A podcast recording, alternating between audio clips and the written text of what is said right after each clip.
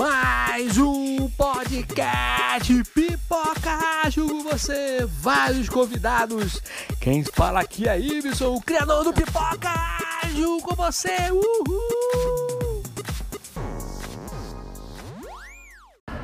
Olá galera, tudo bem? Sou o Fabiano Carneiro, sou arquiteto de DevOps no Banco Santander e professor nos cursos de DevOps na FIAP, no curso de MBA. Pô, é bem legal essa iniciativa do Pipoca Ágil que vem trazer né, é, de forma é, mais natural mais natural é a questão do, do ágil, né?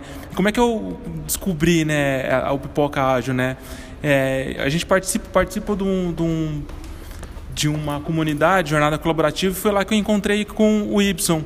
Pô, e, e o Y é um cara super para frente, um cara super alegre e, e, tira esse peso da gente ter que, né, a empresa, a, a gente trata a, a, forma colaborativa, a forma ágil, a forma de transformação digital dentro de uma empresa de forma muito formal e, e isso carrega muito é, o dia a dia da gente, né? Então é, a ideia do Pipoca Ágil que eu comprei, que eu achei bacana é, e, é, e é a minha expectativa é que estando dentro do Spotify uma, é, uma plataforma que é uma plataforma para você, onde você se distrai, onde você se, é, é, é, se, enfim, enfim, é uma plataforma, um aplicativo nos momentos de descontração, né? É um momento que você vai ouvir uma música e estando lá é, os conteúdos de uma, de uma forma colaborativa, você tira o peso de ser uma coisa formal. Eu tenho que estudar ágil, eu tenho que estudar a colaboração, eu tenho que é, estudar a forma, é, a transformação digital.